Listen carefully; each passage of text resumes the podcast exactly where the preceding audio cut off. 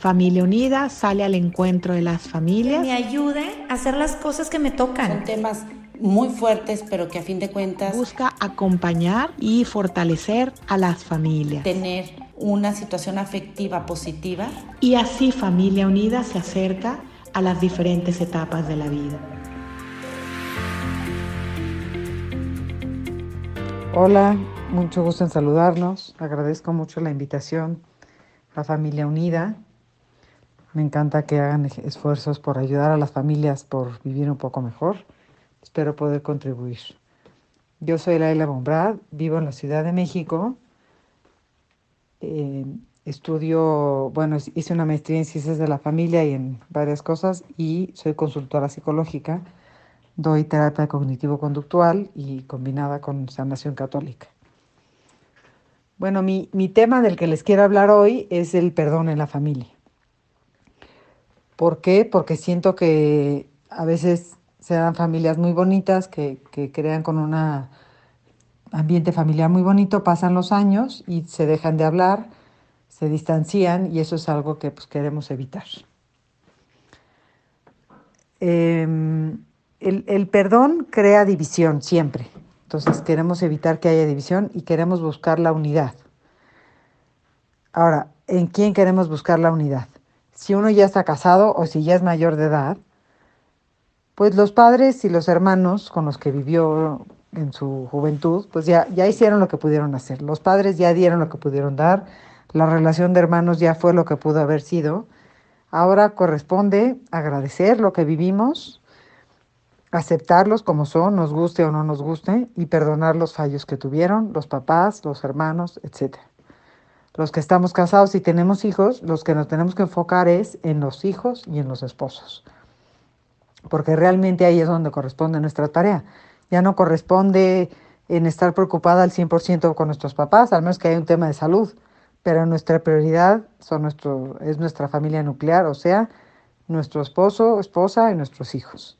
Por eso dice el Evangelio, dejará a su padre y a su madre. Ahora, ¿qué es lo que impide muchas veces perdonar o llevar una relación sana y libre? Muchas veces son las expectativas que tenemos con los papás y en nuestro matrimonio. ¿Por qué? Porque había un libro que decía, se casan creyendo que, ¿no? Se casan creyendo que el matrimonio es fácil, se casan creyendo que el otro debe de cumplir mis expectativas, se casan creyendo que voy a ser millonaria. Y cuando no se cumplen esas expectativas, pues poco a poco se va generando un rencor. ¿Por qué no es como mi papá? ¿Por qué no es como yo me esperaba que fuera? Por ejemplo, hay muchos papás que, hombres, que les gustó mucho el fútbol y que si sus hijos no juegan fútbol es una frustración espantosa porque no están cumpliendo con sus expectativas o papás que fueron muy populares, que quieren que sus hijos también sean los más populares y tengan muchos amigos y muchas salidas, y cuando no se da el caso, hay unas frustraciones y a los hijos los hacen sentir que no son suficientes. Esto genera un rencor tanto en los papás hacia los hijos como en los hijos hacia los papás, porque ellos no se sienten que están cumpliendo exactamente con las expectativas. Ahora, ¿qué, ¿Cuál sería como el antídoto de la expectativa falsa? Pues la esperanza. La esperanza en que, aunque no le guste el fútbol, quiero lo mejor para mi hijo. La esperanza que, aunque no tengo todas las expectativas que quería económicas de mi esposo, veo lo bueno y ayudo a mi esposo a contribuir en lo mejor que, que puede sacar para mí. Otro aspecto muy importante para que no haya rencores y para perdonar es la comunicación sana la comunicación saludable. En psicología le llaman hablar desde el yo. Y, esto no es decir, yo creo que tú eres un tal por cual, sino a mí me lastima cuando me hablas así. Me duele que no me tomes en cuenta. Me gustaría que cuando habláramos me escuches. Me da miedo que manejes muy rápido. Todo esto es muy diferente a decir, eres un tal por cual o eres un descuidado, o claro, nunca me escuchas. Por ejemplo, el, calificativo, el decir nunca y siempre, son términos que cortan la comunicación y que crean barreras. Entonces, lo menos que queremos es crear barreras. Hay un autor muy famoso que se llama John Gottman, que habla mucho de las relaciones humanas y habla del matrimonio. Y él, y él habla de, le llama los cuatro jinetes del apocalipsis. Y en esos cuatro jinetes, pues habla de la crítica, que eso es lo que mencionaba, habla del desprecio, que lastima muchísimo a una relación. Y el desprecio es cuando vemos al otro para abajo, ¿no? Cuando lo hacemos menos, como una actitud de yo soy superior y tú eres inferior. Otro jinete es cuando me están hablando y yo ignoro lo que me están diciendo, ¿no? O sea, como desconectarse. Y otro, pues, es la negación, ¿no? O sea, lo que me digas no va a ser cierto, no, yo no tengo la culpa, si te sientes así es tu culpa, ¿no? Entonces Gottman lo que dice es, para que exista una buena pareja y una buena comunicación, la mujer debe de decir las cosas de buena manera sin crítica y el hombre lo debe de, de recibir sin desconectarse. Este señor John Gottman lo que hizo fue analizar a muchas parejas durante muchos años y fue viendo lo que funcionaba en unas y lo que funcionaba en otras. Este, se los llevaba a un departamento y ahí los observaba. Y él fue viendo lo que funciona y lo que no funciona, ¿no? Entonces uno de esos son los cuatro jinetes. Otro le llama los bits de conexión. Y estos son importantes porque son cuando buscamos conectarnos con el otro.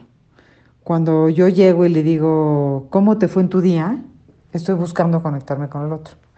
Si la otra persona me responde o no me responde o se voltea para otro lado y me dice bien y no me pregunta a mí me, cómo me fue, eso también puede ir generando como un corajito o por lo menos no un acercamiento. Entonces, eh, esto es muy importante también con los hijos porque a veces esperamos que reaccionen como queremos que reaccionen y ya cuando reaccionan como nosotros queremos, ya nos acercamos a ellos. Y hay que aceptar que cada quien se comunica de manera diferente y hay que aceptar una comunicación, como dije, lo más sana posible. Ahora, para todo esto, eh, en cuanto a las expectativas y la esperanza, es importante también que qué queremos para nuestros hijos.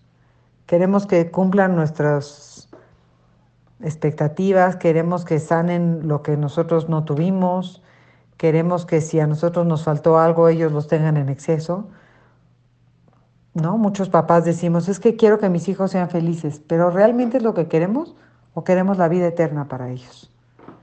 Porque la felicidad no se las podemos asegurar, por más de que lo busquemos y luchemos y, y tratemos de compensarles. La felicidad depende de cada persona. Lo que sí podemos buscar es que aprendan a amar a Dios, que aprendan a amar a los demás, que busquen la vida eterna. Entonces, teniendo en la mira la vida eterna, si es bueno para el fútbol o no, si es social o no, carece de importancia, porque tengo mi mirada puesta en el cielo.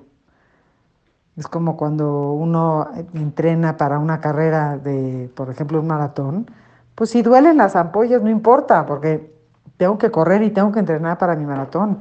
Si tengo hambre no importa, porque tengo que entrenar, etcétera, ¿no?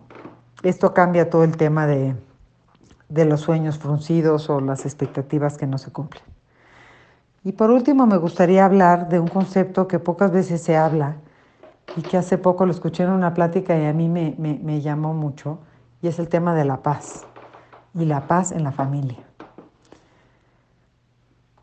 Como papás, para transmitirle paz a nuestros hijos, es necesario que perdonemos y que nuestra alma esté limpia porque todo el tiempo hay roces en la familia, todo el tiempo hay desgastes en la familia. Pero si yo continuamente estoy luchando por perdonar, estoy luchando por tener mi, esperanza en la vida eterna, estoy luchando porque mi hijo, mi hija reciba lo mejor de mí, va a ser más fácil para mí transmitirles paz.